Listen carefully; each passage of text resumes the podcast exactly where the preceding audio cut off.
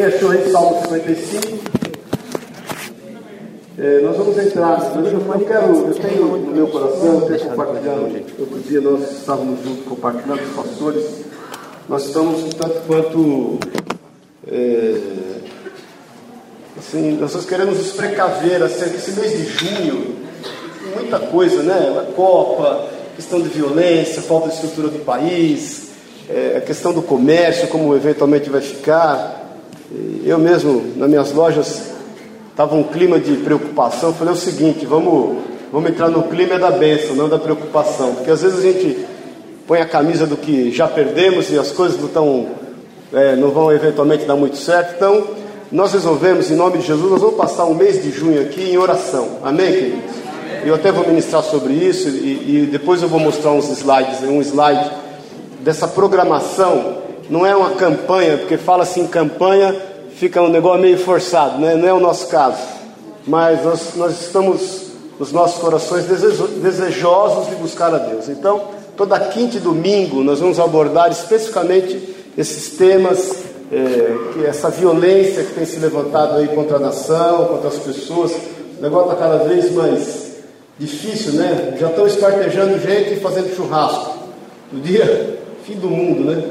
É exatamente o fim do mundo. Jesus falou que quando a violência se tornasse como os dias de Noé, e nós estamos vivendo esses dias. Mas nós e a nossa casa estamos salvos debaixo do sangue de Jesus Cristo, amém?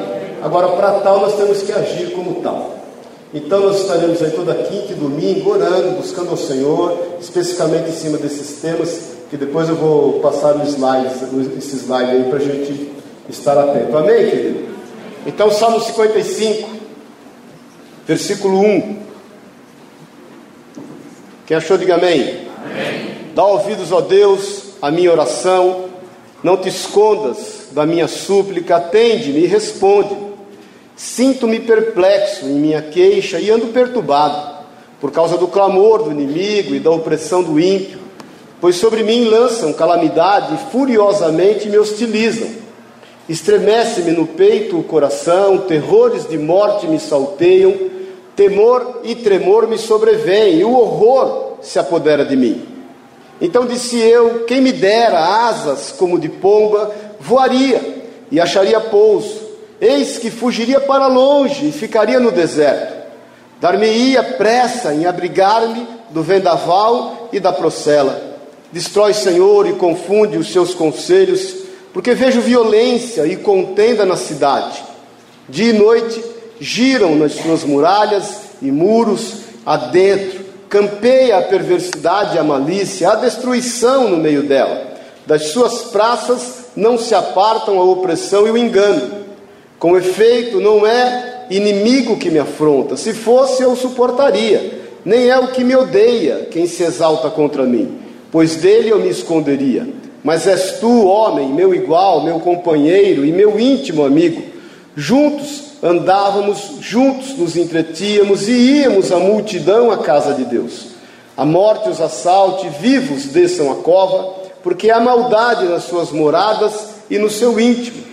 Eu, porém, invocarei a Deus e o Senhor me salvará. À tarde, pela manhã e ao meio-dia, farei as minhas queixas e lamentarei e ele ouvirá a minha voz. Livra minha alma em paz dos que me perseguem, pois são muitos contra mim. Deus ouvirá e lhes responderá, ele que preside desde a eternidade, porque não há neles mudança nenhuma e não temem a Deus. Tal homem estendeu as mãos contra os que tinham paz com ele, corrompeu a sua aliança. A sua boca era mais macia que a manteiga Porém, no coração havia guerra. As suas palavras eram mais brandas que o azeite, contudo eram espadas desembainhadas. Confia os teus cuidados ao Senhor e ele te susterá, jamais permitirá que o justo seja abalado. Vamos repetir juntos esse versículo? Versículo 22, amém? Com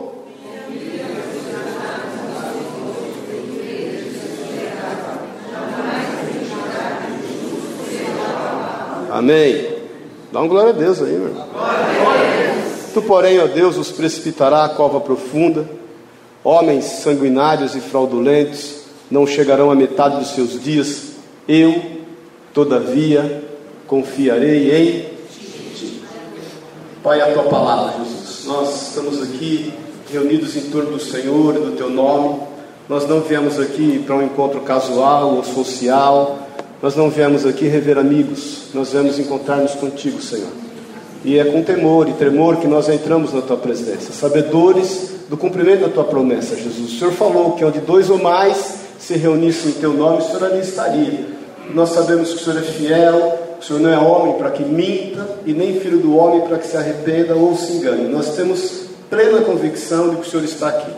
Por isso, ministre, Espírito Santo de Deus, os nossos corações, que esta palavra seja rema para as nossas vidas, que ela seja contextualizada às nossas necessidades e que ela venha nos suprir, Pai, e que ela venha nos fazer crescer até a estatura do varão perfeito, nos limpar, que ela venha, Pai, gerar em nós a, a, a, certeza, a convicção de que o Senhor está no controle de todas as coisas. Nós nos submetemos à autoridade da tua palavra, Jesus, na tua presença, e repreendemos e rejeitamos tudo que não pertence a ti, que quer opor-se à tua vontade, à tua palavra e aos teus desejos para cada um de nós. Pai, nós também consagramos ao Senhor essas ofertas, dízimos trazidos na tua casa.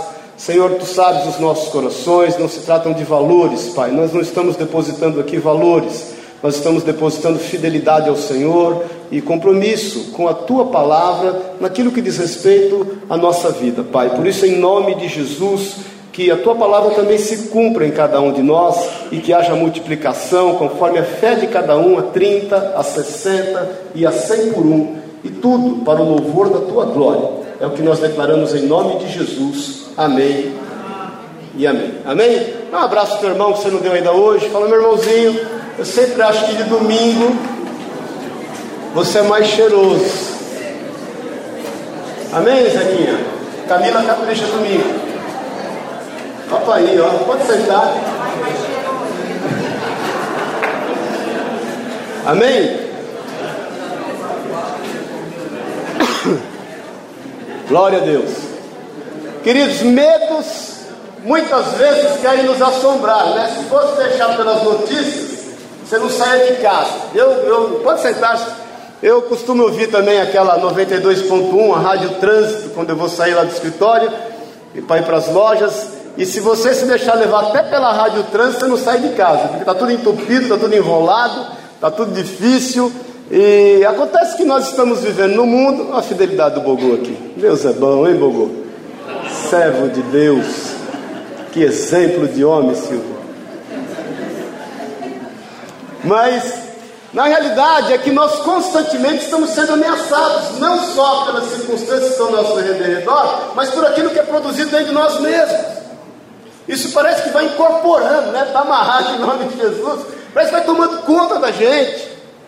E hoje tudo, irmãos, é feito para conduzir a nossa vida para essa opressão. Do jeito que a vida. Eu, em 1984, muitos de vocês sabem aqui, eu levei tiro no assalto. Isso já tem há, há 20 anos, 20 não, 30 anos, a gente vai ficando velho tem que fazer conta. Há 30 anos atrás, a violência já era algo que, que, que se levantava com furor contra a nossa vida. E se nós nos deixarmos abater por isso, nos levar por isso, vou falar a verdade, a gente não sai de casa, a gente vai enjaular, sobretudo os nossos filhos, né? Tem aquela propaganda que a mãe, ela põe proteção no filho, em tudo, até, até na pestana dos olhos ela põe proteção, e a gente não vai permitir que os nossos filhos saiam de casa em hipótese alguma. Nesse, tema, nesse texto que nós lemos aqui, nesse tempo na vida de Davi, Davi estava passando, como ele passou muitas vezes, um tempo extremamente atribulado na sua vida. O melhor amigo dele se levanta contra ele, o conselheiro dele, o cara mais íntimo dele, chamado Aitofel, se levanta contra ele, contamina o seu filho Absalão, um dos seus filhos, para se levantar contra ele como rei e faz sobre ele uma sedição, uma rebelião para tomar e toma por um momento, o reinado de Davi. Então você imagine o coração de Davi, que nesse momento que o seu reinado é tomado pelo seu filho, segundo os conselhos do seu melhor amigo, e que o coração dele está cheio de temor acerca daquilo que poderia acontecer, não só contra ele, mas contra o povo a quem ele amava e reinava, segundo uma direção de Deus, o medo que poderia é, se levantar contra os seus familiares. E a palavra de Deus diz que ele vai saindo cabisbaixo de Jerusalém, sendo apedrejado por um homem chamado Simei, e esse Simei não só o apedrejava, como o amaldiçoava como o xingava, como o ameaçava. Então existem quatro formas aqui nesse texto nós lidarmos com essas pressões que geram opressões na nossa vida. Existem quatro situações que eu quero meditar com você aqui para ver em qual delas a gente tem se encaixado acerca da vontade de Deus para nós e acerca dessas circunstâncias que estão ao nosso redor. Amém, irmão? Então fala para o teu irmão, o negócio aí fora está feio, irmão. Pode falar para ele aí. Está fácil não. Mas Deus é conosco. Amém? Amém, queridos? Então, na primeira, primeira situação, eu quero que você analise comigo aqui o que passava no coração de Davi. Versículo 1 diz assim: Dá ouvidos, ó Deus, à minha oração, não te escondas da minha súplica, atende-me, responde-me. Sinto-me perplexo que é, é, em minha queixa e ando perturbado por causa do clamor do inimigo e da opressão do ímpio pois sobre mim lançam calamidade e furiosamente me hostilizam. Estremece-me no peito o coração, terrores de morte me salteiam, temor e tremor me sobrevêm e o horror se apodera de mim. estava com síndrome de pânico, no mínimo. A dificuldade era iminente. E a primeira situação que nos abate é quando nós olhamos para dentro de nós, no meio daquilo que nós estamos vivendo, e nós começamos a externar esse sentimento de forma tal de que nós aceitamos a derrota sobre a nossa vida. De que nós nos conformamos, quando Romanos 12, lá no versículo 1, diz que nós não devemos nos conformar com este mundo, lembra-se disso? Mas ter a renovação da nossa mente, do nosso entendimento, para daí nós, nós sabermos qual é a boa, perfeita e agradável vontade de Deus. Quando nós olhamos para nós mesmos, naquilo que nós sentimos, ou seja, na percepção que nós temos, segundo as circunstâncias que estão ao nosso redor, nós temos a síndrome de pânico, nós não queremos sair de casa, os traumas nos assolam, os medos nos contaminam, nós queremos aninhar tudo que nos é importante, como se não houvesse um Senhor que cuida de nós. Existem dois exemplos que eu quero meditar com você. Um está lá em Juízes 6. Abre lá em Juízes 6, por favor. Quem se lembra da história de Gideão? Só os vivos digam amém. amém. Lembra-se da história de Gideão? Como é que Gideão olhava para a situação que eles viviam? Juízes 6, é o sexto livro. Aliás, é o sétimo livro do Antigo Testamento. A palavra de Deus, quem, tá, quem abriu aí, diga amém. Antes de você ler, olha para mim um pouquinho. A palavra de Deus diz que é, o povo fez o que era mal aos olhos do Senhor, por isso o Senhor os entregou ao domínio dos midianitas. A palavra de Deus diz que eles não tinham sossego. Eles semeavam, eles cuidavam daquilo que eles semeavam, eles colhiam o trigo. Quando eles estavam armazenando o trigo, quando eles estavam, perdão, é, colocando o trigo no lagar, no terreno, malhando o trigo para poder armazenar, a palavra de Deus diz que os midianitas vinham e roubavam tudo, eles ficavam sem mantimento, eles perdiam é, é, um ano de serviço, eles não tinham o que comer, eles incorporaram aquela situação e eles olhavam para dentro deles nessa perspectiva. E a palavra do Senhor diz que o Senhor levanta um homem chamado Gideão e fala: Gideão, você é o cara, você foi escolhido. Eu vou te levantar para libertar a nação do domínio dos midianitas. Eu vou fazer um milagre através da tua vida. Eu te escolhi, eu vou te capacitar. Você vai ser a pessoa que vai levantar e vai levar esse povo em triunfo. Mas aquilo que estava dentro dele, ele olhava para dentro de si, no versículo 15, ele fala para o Senhor isso. E ele lhe disse: Ai, Senhor meu com que livrarei a Israel? Eis que a minha família é a mais pobre em Manassés e eu o menor na casa do meu pai. Ele se relaciona com o Senhor como se o Senhor não conhecesse ele. E é algo que nos faz a pensar, porque às vezes nós nos relacionamos com o Senhor em meio a toda essa violência, em meio a todo esse levante, em meio a toda essa dificuldade, em meio a toda essa ameaça, como se Ele não soubesse quem somos, como se Ele não conhecesse as nossas aflições, como se Ele não soubesse os nossos limites, se Ele não soubesse as nossas dificuldades, como se Ele não soubesse o problema que nos assedia. Então nós não devemos olhar para dentro de nós. E quando nós olharmos para dentro de nós, ou através de dentro de nós, nós vamos ter um parecer de derrota, o veredito é de derrota. Porque nós vamos nos sentir igual Gideão. Nós somos pequenos, nós somos os mais pobres, nós somos aqueles que certamente estão sendo totalmente afligidos. Nós não temos como recorrer ou a quem recorrer, como se Deus não soubesse exatamente o que se passa conosco. Vai um pouquinho rápido, deixa o teu dedinho aí Deixa a tua Bíblia marcada que depois nós vamos voltar aí em Juízes 6, mas vai em 1 Reis 19. 1 Reis 19, um homem de Deus chamado Elias.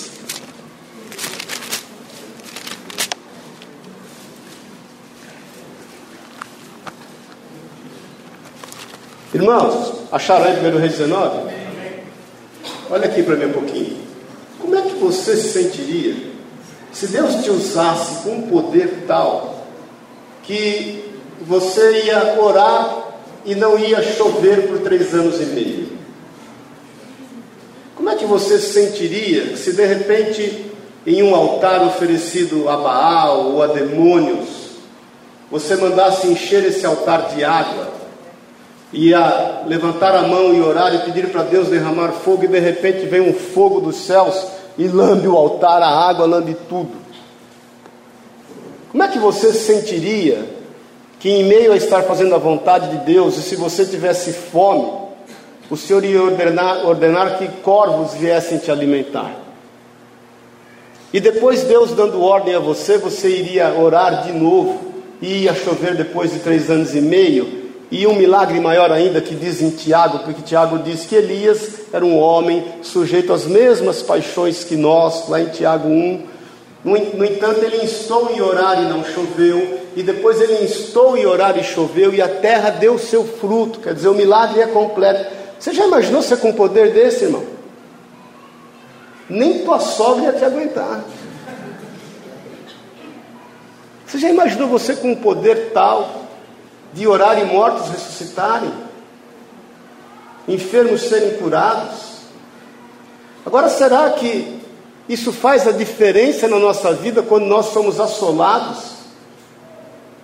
Quando nós lidamos com essas assolações segundo os nossos sentimentos? Porque Elias, com todo esse poder dado por Deus na vida dele, quando ele recebe uma ameaça de uma mulher chamada Jezabel, ele teme pela sua vida e ele olha aquelas circunstâncias segundo os seus sentimentos. E no versículo 3 de 1 Reis 19, quem achou aí, diga amém. amém. Temendo, pois, Elias levantou-se e, para salvar a sua vida, se foi ao deserto. Olha aqui para mim um pouquinho. O cara se coloca no deserto porque ele teme pela sua vida. Nós estamos falando de um homem que Deus confiou poder, dons, talentos. Veja você como a gente fica refém de situações quando a nossa base de lidar com as dificuldades passa somente por dentro de nós, das nossas fragilidades. Quem está me ouvindo, diga amém. amém. Então esse homem se levanta e ele se põe no deserto. Deus não colocou ele no deserto. Ele se põe no deserto. E ele se põe no deserto no desejo da possibilidade da vida dele ser salvo. Amém, irmãos? Nós estamos falando de alguém que tem poder de Deus. Por isso que eu quero repreender sobre a tua vida toda acusação de Satanás quando você eventualmente se sente o menor da tua casa, o mais pobre da tua família, o com menos recursos, e não, e não quer dizer eh, necessariamente financeiro ou material, para poder ajudar aqueles que estão ao teu derredor. Toda acusação de Satanás, você que é extremamente usado por Deus, ou já foi extremamente usado por Deus, ou vê milagres de Deus através da tua vida, e de repente, quando o problema é na tua casa, quando o problema é nos teus negócios, quando o problema afeta quem você ama, você se sente com, mão, com as mãos totalmente atadas e totalmente limitado em poder fazer aquilo que certamente eh, você deveria. Você que já ajudou tanta gente, você que já se envolveu com tantas pessoas, você que já foi bênção e boca de Deus no meio de, tanta, de tantas pessoas necessitadas, de repente, naqueles da tua casa, você não consegue fazer nada. E aí vem um espírito de acusação potencializando então ao, ao, que está dentro do teu coração e ao teu derredor, e você vai tratar de cuidar da sua vida. Porque já que você não pode fazer nada, vão pelo menos manter o profeta vivo. E a palavra de Deus diz que ele se põe nesse deserto para salvar a sua vida, no versículo 3. Se foi e chegou a Berseba, que pertence a Judá, e ele deixou o seu moço, ele mesmo, versículo 4, porém, se foi ao deserto, caminho de um dia, e veio e se assentou debaixo de um zimbro e pediu para si a. Olha que contrassenso, alguém que vai poupar sua vida, olha o que faz a ameaça do inimigo no coração de um homem, e eu estou te falando de um homem aqui que orava e caía fogo do céu, irmão. Você já pensou esse poder sobre a tua vida? Amém? Amém? E ele então, no mesmo desejo de poupar a sua vida, ele, ele se, se deita e, e pede a morte sobre si, ele quer suicídio. E quem aqui já não pensou na possibilidade de morrer para se ver livre de tanta ameaça que, vamos falar a verdade, se levanta contra a sua vida? Quem aqui já não pediu a morte sobre si? Só pisca, né? Não precisa nem levantar a mão. Paz do Senhor, queridos. Paz do Senhor. Olha como as coisas ficam quando nós olhamos segundo os nossos sentimentos. Isso aqui passava Davi. Ele então, esse homem pede a morte sobre si e disse: Basta, toma agora, Senhor, a minha alma, pois não sou melhor que meus pais. Então, essa é a primeira característica, querido, que volta lá para o Salmo 55, que assola a vida da gente, quando nós nos relacionamos com os problemas, com as ameaças, com as dificuldades, com aquilo que, vamos falar a verdade, a mídia tem potencializado, que o príncipe deste mundo tem potencializado, a sentença que tem sido colocada acerca dos nossos filhos, acerca dos nossos negócios, acerca do ministério que Deus nos tem dado, acerca do chamado pessoal de cada um. Quando nós olhamos segundo os nossos sentimentos, vai dar nisso que você está vendo aqui: medo e assolações tomam conta da nossa vida. Uma segunda maneira da gente às vezes relacionar com isso, está aqui no versículo 6 de Salmo 55. Quem achou, diga amém. Deixa o dedinho lá em 1 Reis 19 e Juízes 6. Então disse eu, Davi falando aqui: quem me dera asas como de pomba, voaria e acharia pouso. Eis que fugiria para longe e ficaria no deserto, dar-me-ia pressa em abrigar-me do vendaval e da procela. A segunda forma de nós agirmos ou até reagirmos em função daquilo que nos ameaça é fuga. Quem aqui já não quis ser passarinho e voar para bem longe? E ainda cantando. Paz o Senhor. Ai, quem me dera ter asas, eu ia fugir dessa situação, eu ia sumir desse lugar. Ai, quem me dera tivesse asas, eu ia para bem longe, sem rumo. Eu ia migrar conforme a, a, a temperatura do ambiente, conforme as estações do ano. Paz o Senhor, irmão. Porque se nós nos deixarmos levar pelas circunstâncias a ponto de que sentimentalmente elas vão nos abalar, o que mais nós vamos querer fazer é fugir, é fuga, é estar longe daquilo que nos ameaça, porque é um caminho mais barato, é um atalho, não dá tanto trabalho. Quem sabe a gente volta depois da guerra acabar.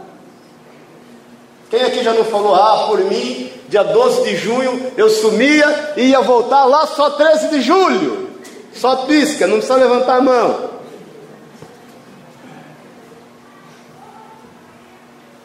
Você pode fechar a loja, embora eu não posso, o aluguel não, não perdoa.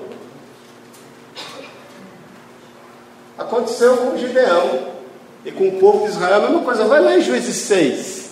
Olha como nós lidamos, irmãos, com aquilo que gera opressão na nossa vida. Volta lá, Juízes 6. Eu, você deixou a sua marcadinha, esse foi mais espertinho que eu, porque eu não deixei aqui. Juízes 6. Como é que o povo de Israel agia quanto essa dificuldade e essas ameaças? Quem achou aí, diga amém.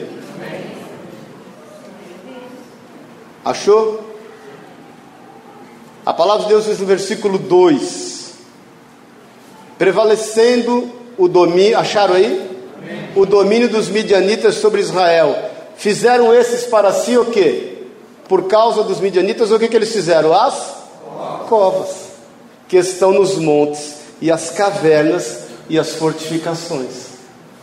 Então nós arrumamos é lugar para se esconder. Nós queremos ir para dentro de caverna, e de preferência num lugar bem alto, que é para ninguém nos achar. E fortificado. Porque afinal de contas, se a gente não der conta da nossa própria vida, se a gente não der um jeito, eu não sou contra você ter alarme na sua casa, hein? Paz do Senhor. Amém? Amém. Há controvérsias contra você ter uma carabina também lá. Tem dois irmãos aqui, o Márcio e o Manuel. O Márcio, aquele santo, quando eu conheci, ele andava com um 38 aqui na cintura. Mentira, Márcio? E outro aqui no pé. Não, era dois. Porque eu lembro que ele ia comer pizza em casa. Peraí, ele comeu, era meia hora para se desarmar. E um cara faixa preta de karatê. Eu falei, meu, se ele pega alguém, não dá tempo dele exercer o karatê. Ele mata o cara antes. O Manuel, a mesma coisa. O Manuel adorava fazer. Olha o programa do Manuel. Ele ia, ele ia dar blitz com polícia. Não, tem amigo delegado, policial, não tem o que fazer. Ah, vamos fazer umas blitz, correr atrás de bandido, dar tiro em bandido. Olha como Deus transforma os homens, irmão. Agora, veja bem, eu não sou contra você ter alarme na tua casa. Eu não estou pregando que você não deva ser precavido. Eu não estou pregando que você eventualmente não deva tomar os cuidados necessários em meio ao que a gente está vivendo. Eu não estou pregando que você não deve ter seguro no teu carro, ou da tua casa, ou do teu negócio, não é nada disso, irmãos. Eu estou dizendo é o quanto a gente é levado a se esconder nas cavernas por conta das ameaças, por conta das dificuldades, por conta dos problemas. Amém? Porque os, os midianitas oprimiam tanto o povo de Israel que eles falaram: nós vamos ser roubados mesmo. Não, eu sei que nós vamos estar aqui malhando trigo no lagar. Eu sei que no meio, quando a gente vai poder desfrutar, eles vão passar aqui igual gafanhoto, vão levar tudo, então vamos arrumar a caverna, que pelo menos a gente se esconde ali, a gente zela pela vida da gente. Amém? Então vai para o 1 Reis 6, 1 Reis 19, perdão. Fala para o teu irmão que está do lado, você está lendo a Bíblia hoje, irmão. Isso é um milagre. Fala para ele.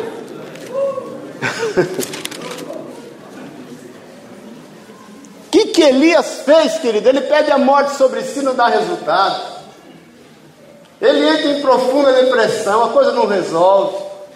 Aí, como ele viu que não resolve, como ele viu que andar segundo os seus sentimentos não estava resolvendo nada na vida dele, ele continuava a querer resolver. Lá no versículo 9 de 1 Reis 19, achou aí? Quem está no iPad aí ou no, no iPhone é mais fácil, né? Ali entrou numa caverna, onde passou a noite. E eis que lhe veio a palavra do Senhor e lhe disse: O que, que o Senhor fala para ele? Seria engraçado se não fosse trágico, né? O Senhor fala, meu filho, o que, que você está fazendo aqui? Não foi para isso que eu te chamei. Não foi para isso que eu te enchi de poder. Amém, querido? Aí você que gosta de ficar na sua caverninha, porque lá você se sente seguro, eu quero ser voz de Deus na tua vida e declarar para você o que é que você está fazendo dentro dessa caverna. Porque você é sal da terra e luz do mundo. Quanto mais você se expõe, mais Deus age. Quanto mais necessário for o milagre, mais Deus vai fazer, porque a palavra de Deus diz que Jesus fala: os meus anjos darei ordem em teu favor. Em Hebreus diz que os anjos do Senhor estão acampados ao redor daqueles que o amam e os, e os livra de todo mal. A palavra de Deus diz que mil caem ao nosso lado, dez mil à nossa direita e nada nos atingirá, porque Deus nos tem colocado num alto retiro. E eu te pergunto o que é que você está fazendo na caverna, querido? Porque na medida em que você se expõe, você, existe em você a possibilidade do milagre. A palavra de Deus diz que é dando que se recebe. A palavra, as pessoas levam isso muito por uma questão material, não tem nada a ver com questão material. Dá, dar-se-vos-á, boa medida, recalcada, sacudida, transbordante, também se darão a vós, diz respeito ao poder de Deus que age na tua vida. A palavra de Deus diz que rios de águas vivas fluem do nosso interior, o que não quer dizer que nós sejamos represas de bênção, nós somos canal de bênção. Porque água parada estraga, gente. Bênção parada, mofa. Quem está me ouvindo, diga amém. amém. Então nós somos chamados para se expor. Amém? Tem gente que tem medo que os filhos andem em má companhia. Paz o Senhor, os pais. Se você tem medo que o seu filho ande em má companhia, é porque você não está instruindo o teu filho no caminho que ele deve andar. Porque na realidade o teu filho foi, foi consagrado a Deus pela tua vida, você é um servo, uma serva de Deus, para que ele exerça influência no meio que ele vive, para que ele traga transformação dos amiguinhos dele, para que em meio às suas dúvidas, em meio aos seus problemas, em meio às suas tentações, ele tenha na sua casa um porto seguro, um refúgio, onde ele pode conversar com você e você instruí-lo, para que ele vá e faça o papel pelo qual Deus o chamou.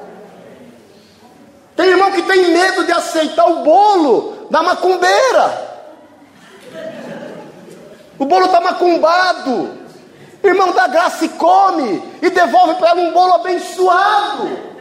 Você tirou o bolo macumbado e substituiu por um bolo abençoado. Paz o Senhor. Então tem gente que tem medo na casa do macumbeiro. Não vou lá, vou na casa do macumbeiro, como é que vai ser misericórdia? E aí eu vou sair de lá, como é que vai ser? Sabe o que vai acontecer, irmão? Você vai na casa do macumbeiro, os demônios que estão na casa do macumbeiro vão tudo atrás de você. Paz o Senhor. Como eles não podem fazer nada com você, porque o sangue de Jesus é sobre a tua vida, você tirou de lá um monte de demônio, a casa que era macumbada ficou sem demônio. Não é isso? Porque os irmãos, não, você vai lá na casa do macumbeiro, isso é um problema sério, porque vai com o demônio, deixa o demônio vir, o demônio tem que vir mesmo, querido. E você vai repreender em nome de Jesus. Provérbios 26, 2 diz que assim como o pássaro a vaguear, lembra-se disso? E a andorinha busca o seu, o seu ninho, a maldição sem causa não encontra pouso. Mas nós não, preferimos ir para a caverna. Eu não posso ir na casa do macumbeiro. Eu não posso comer o bolo macumbado. Os meus filhos não, misericórdia. Não, Senhor, os meus filhos não. Então manda eles para o mosteiro, irmão. Primeiro você convence eles, vê se vai dar certo. Se você conseguir vencer esse desafio de convencê-los, Jesus tinha essa preocupação acerca de nós, tanto que ele ora lá na, na sua oração sacerdotal, em João 17, que ele fala, Senhor, eles, eles, eles são teus, o Senhor os confiaste a mim, e eu, eu glorifiquei o Senhor, eu glorifiquei o Senhor na vida de cada um deles através da tua palavra. Senhor, eu não peço que os tire do mundo, mas que os livre do mal. Porque eles estão no mundo, depois você lê lá João 17, do mundo não são. Quem já crente aqui, diga amém. Não, faltou convicção. Faltou agora harmonia agora. Vamos todo mundo junto, com convicção e harmonia. Quem crente aqui, diga amém. Amém. Não era mais fácil, irmãos. Eu me converti em 1978, 17 anos. Aceitei Jesus, morria. Resolvido. Ia poupar trabalho dos anjos. Quanto trabalho dei para os anjos? E era um monte de coisa. Então era mais fácil aceitar Jesus morrer. Não era melhor? Quem quer ver Deus, a Deus aqui, diga amém. amém. Vai morrer, ninguém quer. Então, a segunda forma de nós lidarmos com essas dificuldades, com essas ameaças, com isso que nos assola, com essa violência toda, é a gente se esconder. É a gente não se expor. A Bíblia diz que os nossos filhos são herança de Deus, eles são como flechas na aljava do guerreiro. Então, quer abençoar os seus filhos? Quem quer abençoar os seus filhos, diga amém. amém. Ensine a eles o caminho que eles devem andar, porque depois de muitos dias eles não vão se afastar dele. Eles vão alcançar vidas para o Senhor, eles vão dar bom testemunho de Cristo. Amém? Tem gente que, ah, eu não quero forçar a barra, ficar falando de Bíblia com os meus filhos, ah, eu não quero forçar a barra e trazê-los muito na igreja. Irmãos, force a barra, querido, é melhor você forçar, porque o Espírito de Deus vai agir, não é você que, que vai fazer, não, é o Espírito de Deus que faz. Eu estou te falando como pai, por experiência própria. Está aí os meus para honra e glória do Senhor. Não quer dizer que não tenham conflitos, não tenham problemas, não tenham dificuldades, mas servem a Deus. Amém? Pergunta para eles se foi fácil desviar da igreja, a Sueli na captura deles. Pergunta lá o Davi, o mais, que é o mais. Ah, comigo. É. É logo no, no é rei no bicho, acabou, é o seguinte. E a rédea curta, mas tem que ser assim, não. Porque nós temos que prepará-los. Eu falo com o bispo Hébio, com o pastor Pacífico, tenho falado muito isso. O nosso papel hoje na igreja é fazer com que esses jovens, é, é defendê-los daquilo que nós já passamos, é prepará-los, porque eu creio que eles, é, eles são a geração que vão preceder a volta de Cristo. Quem aqui é crente velho já sabe dos escândalos, tudo que nós já vivemos. Nós temos que prepará-los para que eles não caiam nas ciladas que nós já caímos. Não vai ser você se escondendo na caverna, ou escondendo os teus filhos dentro da caverna, ou os teus negócios na caverna, ou tirando o pé do acelerador e pondo só o pé no freio, ou jogando na retranca, que você vai ganhar o jogo. Amém? Nós estamos na época de futebol, o futebol se fala muito isso, né? Quem não, quem não faz, toma. Não é assim? É ou não é, Camila? Você que tem de futebol. O zóio dela nem pisca. Então vamos lá em Salmo 55. Terceira situação. Então, ou nós estamos nos relacionando com as situações em função dos nossos sentimentos, ou nós estamos nos relacionando com as situações em função da fuga. É, é automático aquele ventilador, né? Os irmãos estão em lutas aqui. Esse negócio eu falei de macumbado aqui, já estou achando que o ventilador é de macumbado. Meu irmão já fez até o sinal da cruz ali, irmão. O sinal da cruz é de Deus. Ele parou sozinho e voltou sozinho. Hã? Controle remoto é. Opa aí. Então vamos lá. Presta atenção no discurso de Davi aqui no versículo 9. Então, amém, irmão? Você está entendendo? Vou deixar ligado nesse estilo. Tem, tem senhora no climatério aqui. Pode ligar. Posso fazer isso não, Luciano? É isso, rapaz? Vai desligar o ventilador assim? Versículo 9: Destrói, Senhor, e confunde os seus conselhos, porque vejo violência e contenda na cidade. Olha o que estava no coração de Davi. A despeito, irmãos, dele se relacionar em função dos seus sentimentos, a despeito dele querer fugir. Mas Davi era um homem de Deus. E ele discerne muito bem aquilo que está acontecendo. Dia e noite giram nas suas muralhas e muros é, adentro campeiam a perversidade e a malícia, a destruição no meio dela, das suas praças não se aparta a opressão e engano, com efeito, não é o inimigo que me afronta. Então, olha para mim um pouquinho. O pior, sabe o que é? É que a gente não, não, não sabe de onde vai vir o problema. Esse problema, Heber, que assola Davi, ele nunca imaginou que viria de Aitofel, o seu melhor amigo. O que nos surpreende não é a dificuldade, é de onde ela vem. Porque a dificuldade nós já temos experiência. Romanos 5, 5 diz o quê? Que a tribulação gera experiência.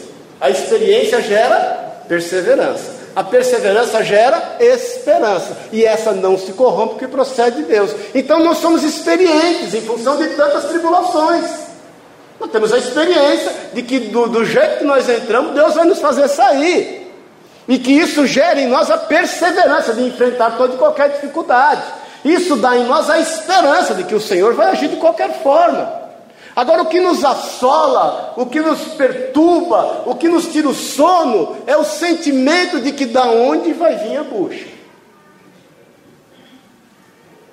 Paz o Senhor. Da onde vai vir a assolação? Isso é o que deixava Davi em lutas, que ele falava, puxa vida, se fosse de um inimigo, Davi era um homem acostumado com guerra, ele ia tirar fácil.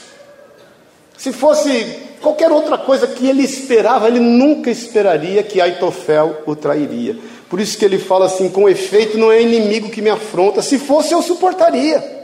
Nem é o que me odeia quem se exalta contra mim, pois dele eu me esconderia. Mais ainda, mas és tu, homem, meu igual, meu companheiro, meu íntimo amigo, juntos andávamos, juntos nos entretínhamos, e íamos com a multidão à casa de Deus, a morte os assalte, e vivos desçam a cova, porque há maldade nas suas moradas e nos seus íntimos. Então, Davi, ele, olhando para as circunstâncias, ele, se contamina com aquilo. Porque ele olha toda aquela circunstância, toda aquela dificuldade, a traição do seu amigo, a contaminação do seu filho, e ele vai afundando em meio a essa dificuldade toda. Quem se lembra aqui que um dia Jesus ele chama os seus discípulos, põe eles no, eles no barco e fala para eles assim: Ó, vão indo aí, depois a gente se encontra. E lá para as três da madrugada, a palavra de Deus, os discípulos estão lá e, e de repente eles olham e se assustam, falam: é um fantasma. E Jesus vem andando sobre as águas, lembra-se disso? Jesus está andando sobre as águas, a palavra de Deus diz que Pedro reconhece rapidamente, fala, ele é o Senhor. E Pedro, quando reconhece Jesus, o que a palavra de Deus diz? Que ele era um homem ousado, ele era um homem intrépido. Ele fala, Senhor, posso ter contigo? Quem se lembra disso aí, diga amém. amém. Aí ele, Jesus fala para ele, ok, pode vir. Quando ele vem andando, ele vem andando sobre as águas. Então, meu irmão, é possível o homem andar sobre as águas. Pedro andou. Amém? É só ter os olhos no Senhor. A palavra de Deus diz que naquele momento, não por coincidência, há uma grande tempestade.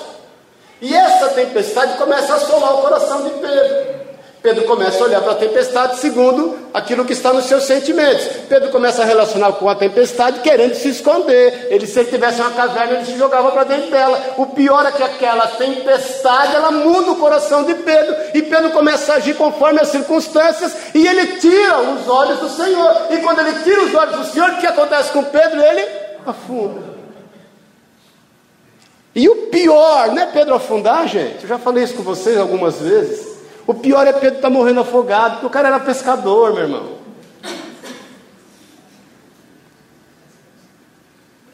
Quando as circunstâncias tomam conta da gente, o desespero é tamanho que a gente esquece o que sabe. A gente abre mão do que sabe.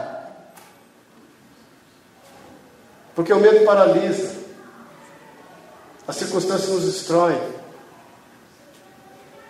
E Pedro então está desesperado, e ele então está caindo, morrendo afogado, e grita: Salva-me, Senhor! Ele podia nadar, vai nadando até os pés do Senhor, ou volta nadando para o barco. Ele só não podia dar um vexame desse, né, irmão? Um pescador, dá um vexame desse, imagina. Aí Jesus levanta ele, põe dentro do barco, resolve o problema, depois dá uma dura nele. Fala, Pedro, misericórdia, meu filho. Então, às vezes, nós estamos assim.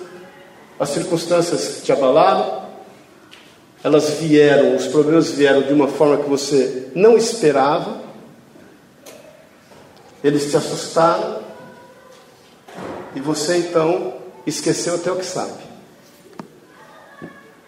Para quem já está dentro da caverna, e para quem já está reagindo segundo os seus sentimentos, como dizem em Minas, é o mundo acabado.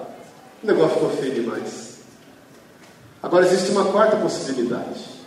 É quando Davi eventualmente respira e a palavra de Deus diz no versículo 16, lá em Salmo 55. Quem achou aí, diga amém. amém. Quem é que pode ler aqui? Uma pessoa com voz bem alta e voz de pregador pode ler esse versículo 16.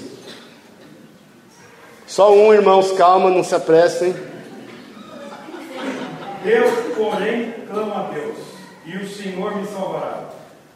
Que coisa boa. tarde, pela manhã e ao meio-dia, chora angustiado, e ele ouve a minha voz. Amém? Então vou repetir: Eu, porém, invocarei a Deus, e o Senhor me salvará. Você crê nisso? Então dá uma salva de palmas a Deus, você está tão quietinho. Porque a melhor forma de você lidar com uma situação que eventualmente é inesperada, com essas ameaças de violência, contra essas situações todas que se levantam contra nós, nossa casa, os nossos negócios, o nosso chamado, os nossos filhos, é nós invocarmos ao Senhor, porque afinal de contas, que outra solução você tem, meu irmão? Porque já você sabe que lidando segundo os seus sentimentos não tem resolvido. Ficar na caverna, menos ainda. Olhar para as circunstâncias, o trem vai piorar. Ou nós cremos naquilo que nós pregamos e vivemos e no Deus da nossa salvação, ou nós então vamos andar à, margem daquilo que é a vontade de Deus. Porque o centro da vontade de Deus diz que essa vontade é boa, é perfeita e é agradável.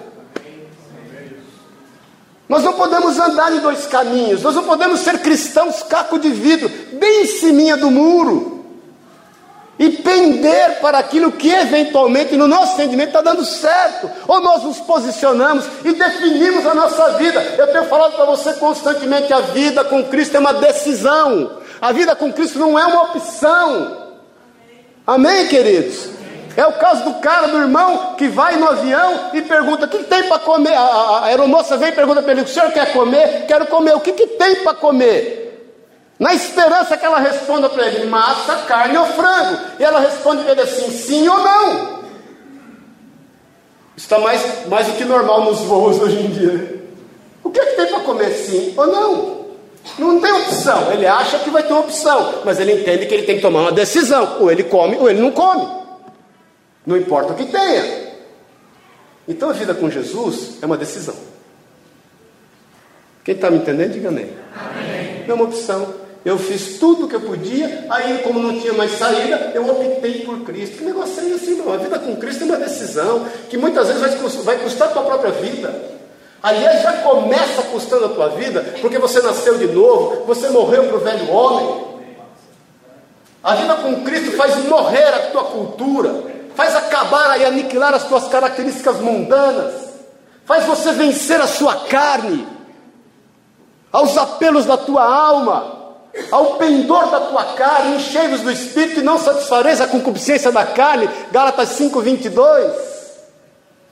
Nós estamos entendendo isso, irmão? Porque nós fazemos disso não o nosso lema, porque a vida com Cristo, querido, deixa eu te contar uma coisa, não é um modismo.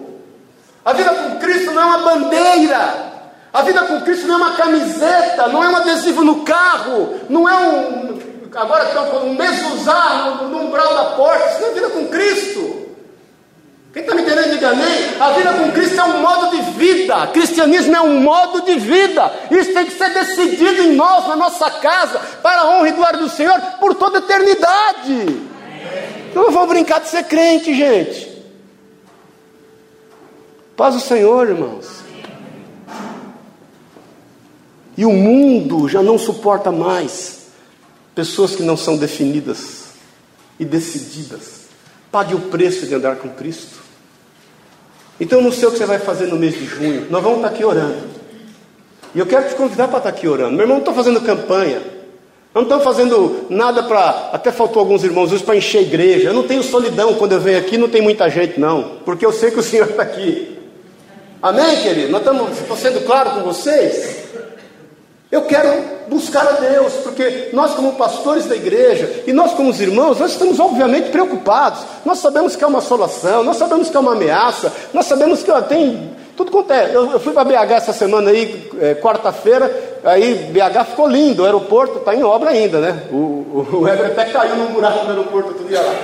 Mas eu fui a negócio, aí saí de manhã, aquela ampliou, né? Eu tenho ido praticamente toda semana, e quando a gente sai, anda um quilômetro e meio, uma manifestação, tudo parado, já por causa da Copa.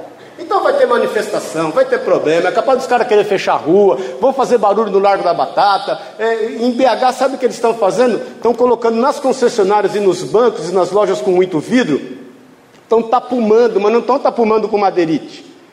Porque já no outro período eles tapumaram com madeirite e meteram fogo no madeirite. Estão metendo telha de zinco, aquelas telhas de zinco já já está assim lá. Ou não vão pôr telha de zinco, ou nós vamos fechar a igreja, ou nós vamos ficar quietinho, ou nós vamos buscar o Senhor nosso Deus e vamos orar. Porque nós cremos no Senhor e vida com Cristo é uma decisão. Vida com Cristo é o viver Cristo. Vida com Cristo, estava ministrando um discipulado aqui hoje, não é fazer de forma que os outros se agradem de nós. Não é fazer de forma a que a gente venha a estar influenciado com a opinião de quem quer que seja. Vida com Cristo é andar com o Senhor é declarar, porque de repente Davi acorda para a vida e ele mesmo declara: Eu, porém, invocarei a Deus, o Senhor me salvará. À tarde, pela manhã e ao meio-dia farei as minhas queixas e lamentarei, e ele ouvirá a minha voz. Ele começa com de tarde aqui, porque o dia judaico começa às 18 horas. Então, na realidade, o que ele diz aqui, eu, eu começo o meu dia buscando a Deus. E durante todo o meu dia eu vou buscar o Senhor, porque não se trata de orar todo dia, querido. Isso aí já era. Se trata de orar o dia todo. Nós estamos entendendo que amém, irmãos? Eu vou. Cadê o Pedro? Põe aquele slide que nós fizemos uma vez. Está no jeito aí, Paulinho? Paulinho. Então eu quero te desafiar em nome de Jesus, antes da gente terminar aqui, que nós já estamos terminando para tomar ceia. E eu vou meditar rapidamente nos outros versículos aqui, mas eu, eu quero te desafiar em nome de Jesus. Fala para o irmão que está do teu lado aí, ô meu irmão, fala para ele, vê se é meu irmão primeiro. Confere o material. fala para ele aí, desperta tu que dormes. Amém? Desperta tu que dormes. Está no jeito aí, Paulinho? Antes de nós orarmos e eu meditar aqui, então, irmãos, vai começar com quinta-feira agora, dia 12. Tem, dia 12 agora é jogo, né?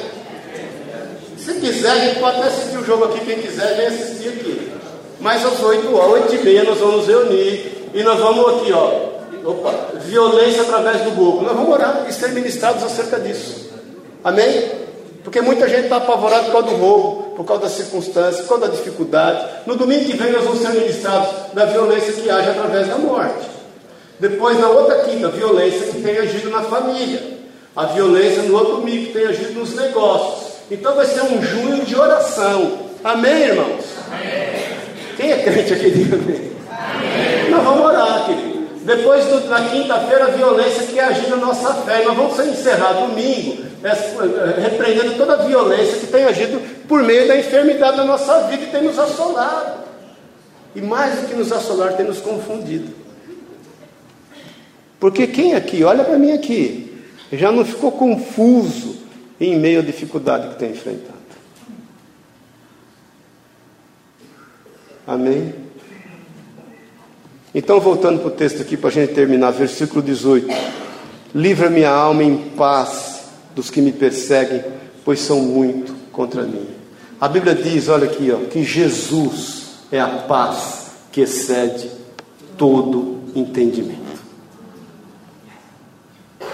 Sabe o que é isso? A paz que o Senhor tem para nos dar supera aquilo que é a realidade que está diante dos nossos olhos. Por isso que eu faço distinção entre realidade e verdade. O que é real muitas vezes não é verdadeiro. É real, está diante dos teus olhos, aquilo está ali, você não pode negar, mas não é verdade. Amém, queridos? Não é verdade, porque a verdade é o que está escrito na palavra de Deus. Se aquilo que é real está contrário ao que diz a palavra de Deus acerca da tua casa, dos teus negócios, dos teus filhos, é porque aquilo não é verdadeiro, é só real. E nós temos que transformar em nome de Jesus a realidade em verdade. Amém, querido? Aí nós vamos viver a realidade segundo a verdade de Cristo. E nós não temos outro jeito de fazer senão orarmos e buscarmos ao Senhor e vivermos uma vida cristã. Não dá mais para brincar de ser crente, irmão. Jesus está voltando, viu? Jesus está voltando, não estou falando isso para aterrorizar ninguém, mas os sinais estão muito claros, é só você ler a Bíblia. Eu ministrei aqui 14 aulas sobre, sobre escatologia, é só você ler a Bíblia, querido. Versículo 19: Deus ouvirá e lhes responderá. Você crê nisso? Vou repetir: Deus ouvirá e lhes responderá. Ele que preside desde a eternidade. No Nordeste diz, meu irmão: quem, quem pode manda, quem tem juízo obedece. Amém? Então o Senhor é que preside desde a eternidade, Ele vai ouvir, Ele vai responder, porque não há neles mudança nenhuma e não temem a Deus, que se não se importe você com aqueles que eventualmente não querem andar no caminho que o Senhor propôs ao coração deles, ande você nesse caminho. Pregue o evangelho de testemunha. É o que Agostinho falava, vai e pregue o evangelho, se for necessário você fale. Não precisa falar para pregar o evangelho. Só precisa agir. Amém?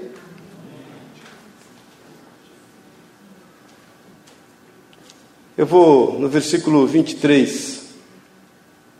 No versículo 22, vamos ficar em pé em nome de Jesus para nós orarmos e tomarmos a ceia. Versículo 22. Você pode achar aí? Amém? Amém? Você pode achar aí? Achou? Versículo 22: Confia os teus cuidados ao Senhor, e Ele te susterá, te susterá. Jamais permitirá que o justo seja abalado. Aleluia. Dá para pôr esse versículo aqui? Alguém pode pôr aí? com o versículo 22, Salmos 55. Confia os teus cuidados ao Senhor e Ele te susterá, jamais permitirá que o justo seja abalado. Eu quero te desafiar essa noite em nome de Jesus.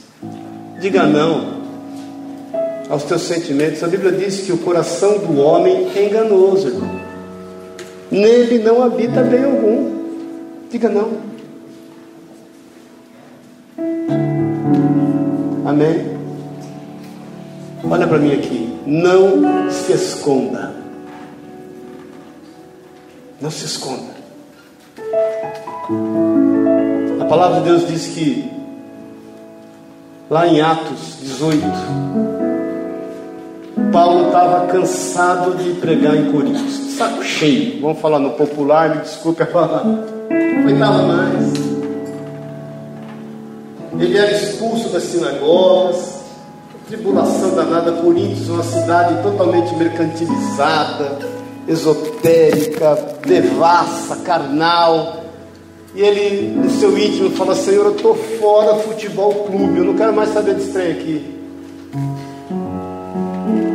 E aí, durante a noite, ele teve uma visão. E o Senhor fala para ele assim: Paulo, não te cales. Depois você confere em Atos 18. Pelo contrário, fales, porque eu tenho muito povo ainda nessa cidade. E a palavra de Deus diz que Paulo ainda fica lá por mais um ano e meio. Então não se esconda não reprima o que o Espírito de Deus quer fazer através da tua vida.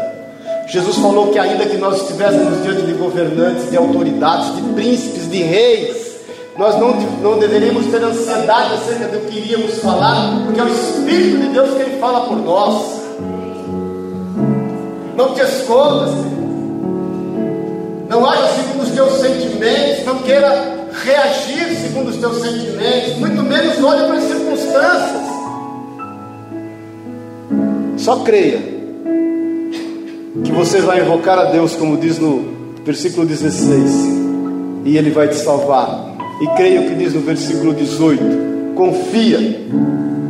Aqui está em outra tradução: entregue as suas preocupações ao Senhor e Ele susterá. Jamais permitirá que o justo venha a cair. Você crê nisso? Crê mesmo? Então feche os teus olhos. Vamos orar. Rabaxene canta Erecosu teria canta Rabaxene.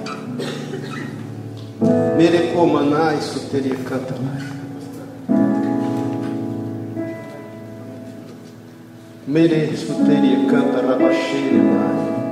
Eu não estou aqui falando para te convencer de nada, viu, meu irmão, minha irmã? Nada. Não quero te convencer de nada.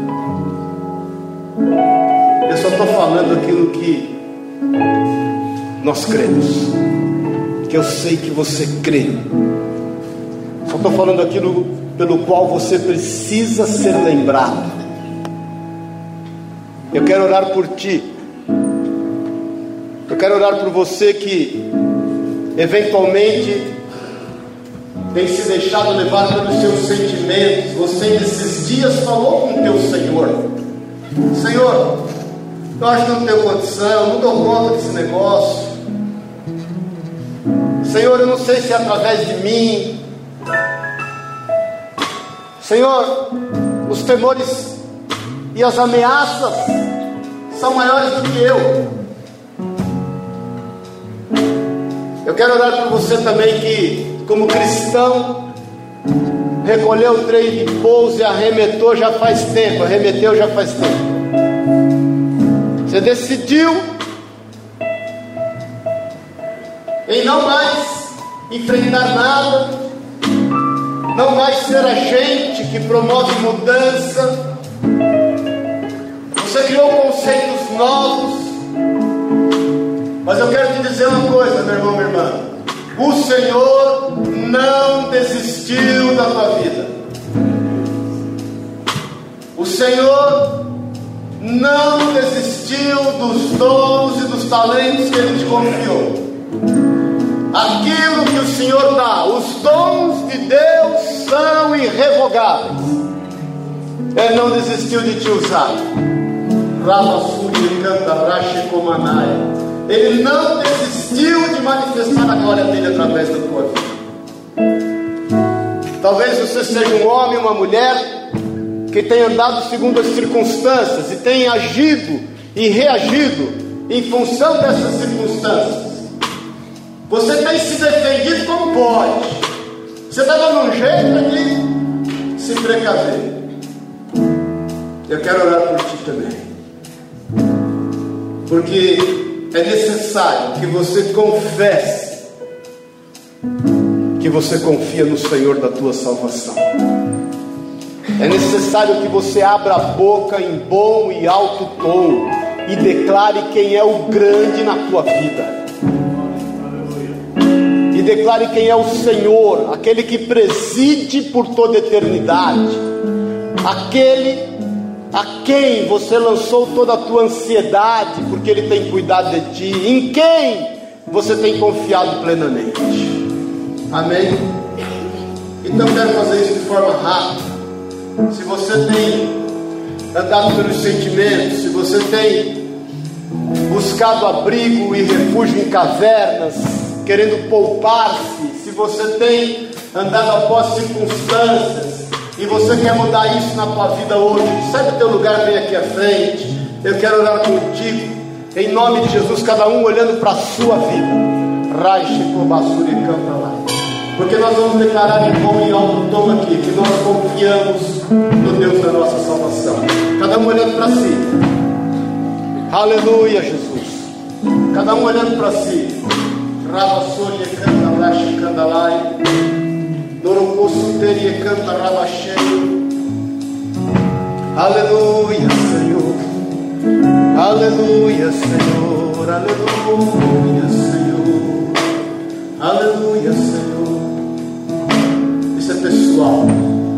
É você e o Senhor. Você e o Senhor. Rabache, me curabaço, teria canta lá. O Senhor não desiste de ti. Espírito Santo é contigo. Eu vejo claramente que você talvez esteja parado diante de um mar, diante de um rio. Mas o mar vai abrir, o rio vai abrir. Nós vamos buscar ao Senhor e orar. Ele mesmo diz: Clama a mim e responder-te-ei e anunciar-te-ei coisas grandes e ocultas que não sabes. Ele mesmo diz: Não subiu ao teu coração, os teus ouvidos não ouviram, os teus olhos ainda não viram as grandes e maravilhosas coisas que eu tenho a fazer. Ele mesmo diz: Buscar-me-eis e me achareis, quando me buscares de todo o vosso coração. Palavra de Deus diz que Ele é poderoso. Deus é poderoso para fazer infinitamente mais do que pedimos ou pensamos. Ele mesmo diz: Batei, batei, e abre-se-vos-á. Buscai, buscai, e achareis. Pedi, pedi, e dá-se-vos-á. Você que está aqui à frente, eu quero dizer que o Senhor é contigo. Eu repreendo sobre ti toda acusação de Satanás todo levante, tudo que esteja te ameaçando, gerando medo em ti, para que você se esconda, para que você olhe segundo as perspectivas dos seus sentimentos, para que você esteja amedrontado pelas circunstâncias. Eu quero te dizer que o Senhor é contigo, o que te poderá fazer o homem? A boa terminar. Se Deus é por nós, quem será contra nós?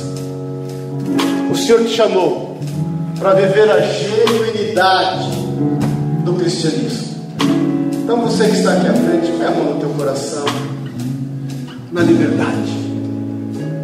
Rabaxere canta, canta. Declara comigo, Senhor Jesus. A minha vida. Eu entreguei. Porque eu confio que o Senhor é o Senhor da minha salvação. Eu creio que o Senhor é Deus. e que todas as coisas estão sujeitas a ti. A tua palavra diz, Jesus, que tudo foi criado por ti e a ti convergiu. Por isso, em nome de Jesus, eu ministro a minha vida, a minha alma, o meu coração e declaro: aquieta-te, ó minha alma, dentro em mim. Por que te abalas? Em nome de Jesus, eu tomo posse da paz que excede todo entendimento em Cristo Jesus, para a honra e para a glória do nome de Jesus. Eu repreendo, eu rejeito o que não é do Senhor para a minha vida. Eu quero, Deus, estar andando segundo o teu propósito, segundo a tua vontade e segundo a tua palavra, para a honra e para a glória do nome de Jesus. Deixa eu orar por ti, Pai querido. A tua palavra diz que os humildes serão exaltados. A tua palavra diz: humilhai-vos, portanto, debaixo da poderosa mão de Deus, para que Ele, ao seu tempo, vos exalte. Por isso, Deus, os teus filhos estão aqui, prostrados diante de ti. Não estão aqui, Deus, diante de mim, homem, mas estão diante do Senhor, todos nós, para declararmos, Deus, os nossos limites, as nossas dificuldades, confessarmos, Senhor, aquilo que nos tem afligido. Deus, assim como Davi, ouve, ó Senhor, a nossa, a nossa oração, Pai, em nome de Jesus, que de, de, de noite, de tarde, de manhã e pela tarde, nós estejamos buscando ao Senhor e declarando o seu poder da sua nós estamos aqui porque nós confiamos no Senhor da nossa salvação. Agora, Deus, atende ao clamor de cada um dos seus filhos. Em nome de Jesus, Pai. Em nome de Jesus, que o Senhor dê essa paz que excede todo entendimento. Que o Senhor manifeste sobre eles o teu poder. E que em nome de Jesus eles vejam que o Senhor é com eles. Pai, eu sei que nós vamos sair daqui e as coisas certamente não estarão diferentes. Os problemas continuarão a assolar a nossa casa, eles continuarão a nos ameaçar, as dificuldades continuarão a ser potencializadas, mas nós sairemos daqui, Pai, crendo, de forma diferente, sabedores, Senhor, que o Senhor é a nossa salvação, os nossos pés estão firmes na rocha que é o Senhor, e que não importa, Deus, o como, ou a maneira, ou as surpresas, importa que o Senhor não oscila, não muda, em ti não há variações. Por isso nos sustenta, Deus. Sustenta cada uma dessas vidas aqui com a tua mão, com a tua palavra. Espírito Santo, eu te peço em nome de Jesus, visita-os em sonhos. Fala, Senhor, pela tua palavra, que ainda hoje, Senhor, haja sede e sede e mais sede de buscar ao Senhor em nome de. Eu declaro sobre a tua vida agora, meu querido. Eu declaro sobre a tua vida agora, meu querido. A paz que excede todo entendimento. Para a honra e para a glória do nome de Jesus, o Senhor. Amém? Amém. Você crê nisso? Amém. Vamos dar uma salva de palmas a Deus. Dá um abraço seu irmão.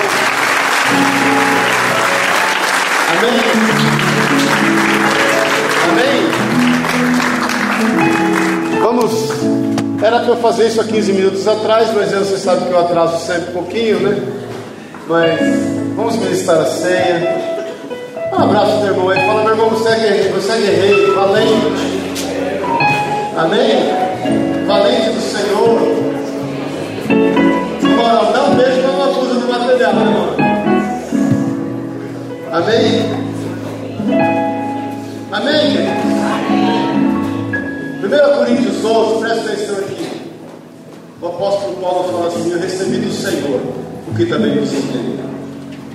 Que Jesus Cristo, na noite em que foi traído, ele tendo tomado o pão, partido e tendo dado graças, ele disse: Esse é o meu corpo que é entregue por amor de nós. De semelhante forma, ele toma o cálice e tendo dado graças, declara: Esse cálice é o sangue da nova aliança ele ainda fala assim: todas as vezes que comeres deste pão e beberes desse cálice, fazer isso em memória de mim. Aí o apóstolo Paulo nos exorta em amor, dizendo: examine-se o homem a si mesmo, para que não coma desse pão ou beba desse cálice indignamente. Amém?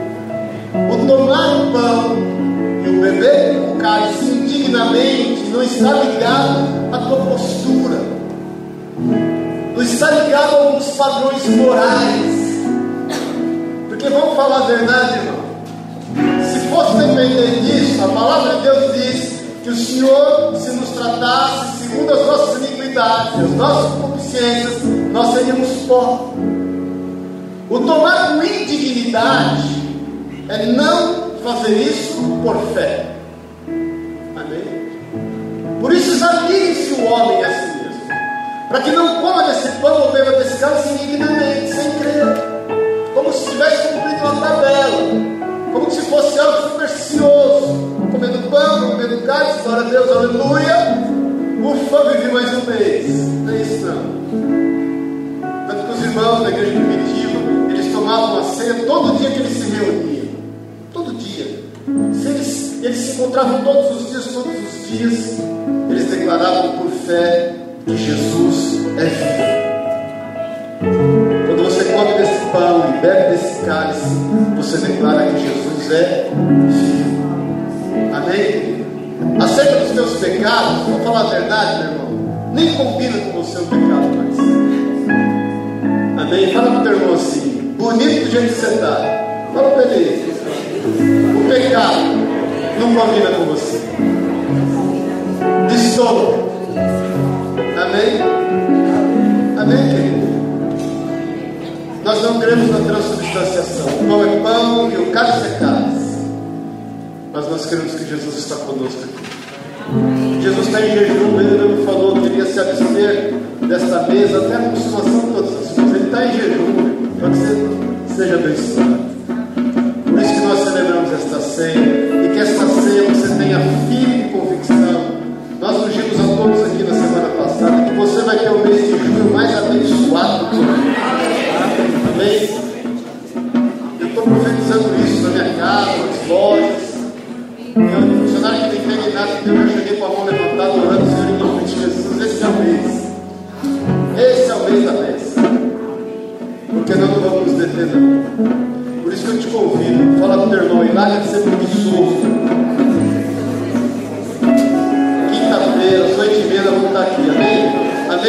Entendendo isso? Nós vamos estar aqui não para agradar ninguém, nós vamos estar aqui para buscar o Senhor, amém?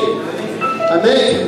Domingo da mesma forma, você já viu os irmãos se encontraram, nós vamos ter um mês de junho de oração, busca do Senhor, amém? Quero pedir para o Bispo Eva me ajudar aqui, Pastor Pacífico e as irmãs aí, a Davi, Sueli, a Simone, amém, queridos?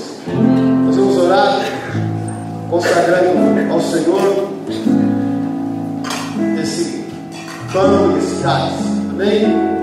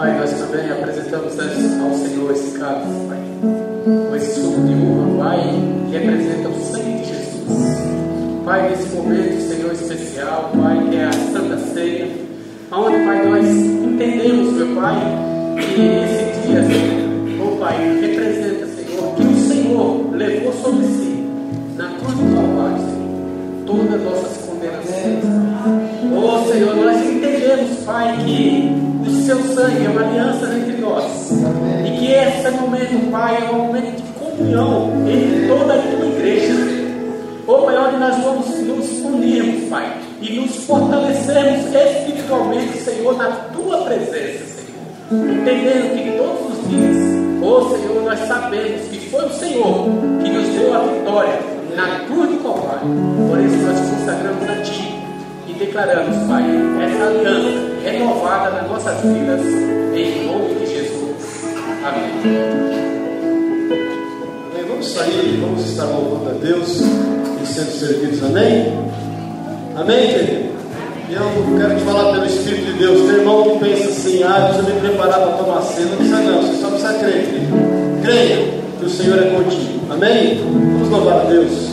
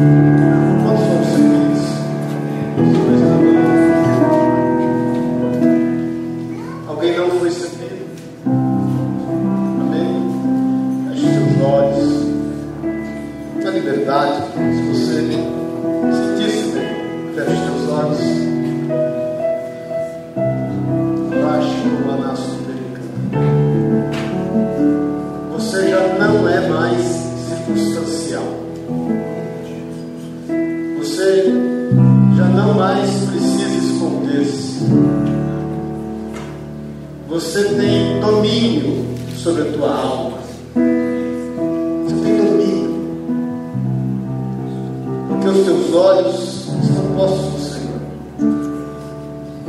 Porque cremos. Nós o amamos porque Ele nos amou primeiro.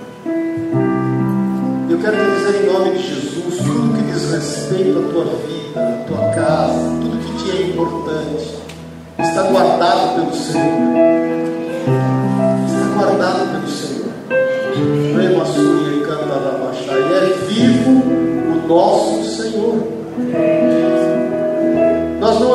Após atributos de religiosidade.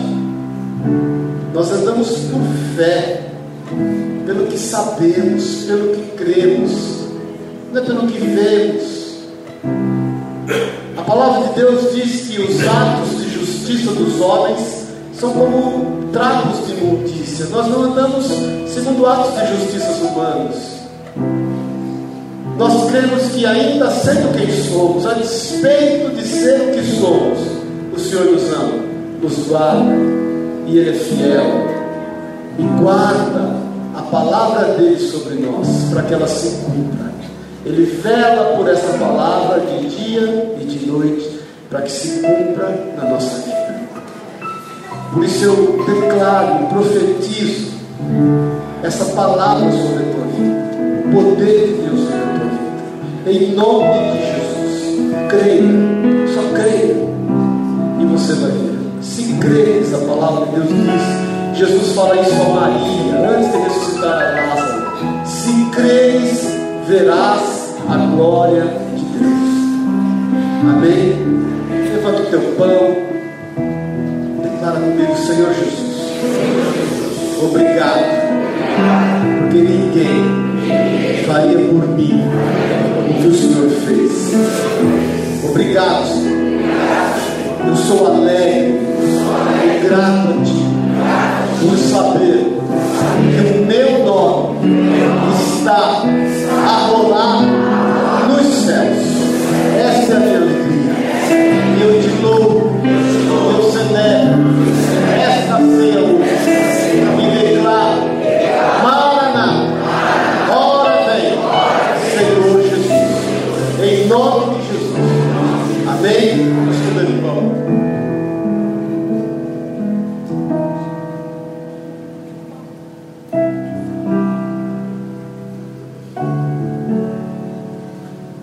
Aleluia. Aleluia. Jeremias 29, 11. O Senhor fala assim: Eu sei que pensamentos tenho a respeito de vós. São pensamentos de paz. São pensamentos de paz para vos conceder aquilo que buscais. Por isso creia nisso. Senhor tem a melhor impressão acerca da tua. A melhor. O Senhor tem a melhor impressão acerca de ti. Ele te ama desde o ventre da tua mãe. E Ele tem te guardado. E vai te guardar até aquele dia. Levanta o teu cálice. Fala, Senhor, este cálice representa a tua vitória, a tua vitória sobre a morte, sobre potestades, sobre principados, a tua vitória sobre a minha vida. Por isso, Pai, eu celebro hoje esta ceia, declarando, Jesus, da tua vitória sobre a minha vida, em tudo que me diz respeito. Guarda-me, Pai. Guarda-me de mim mesmo, dos teus temores, dos teus medos, das minhas ansiedades, das minhas aflições. Livra-me, Pai, de mim mesmo. E eu declaro a tua vitória sobre a minha vida, a minha casa, os meus filhos, tudo que me diz respeito está selado pelo poder do teu sangue, em nome e na autoridade de Jesus, Senhor. Amém.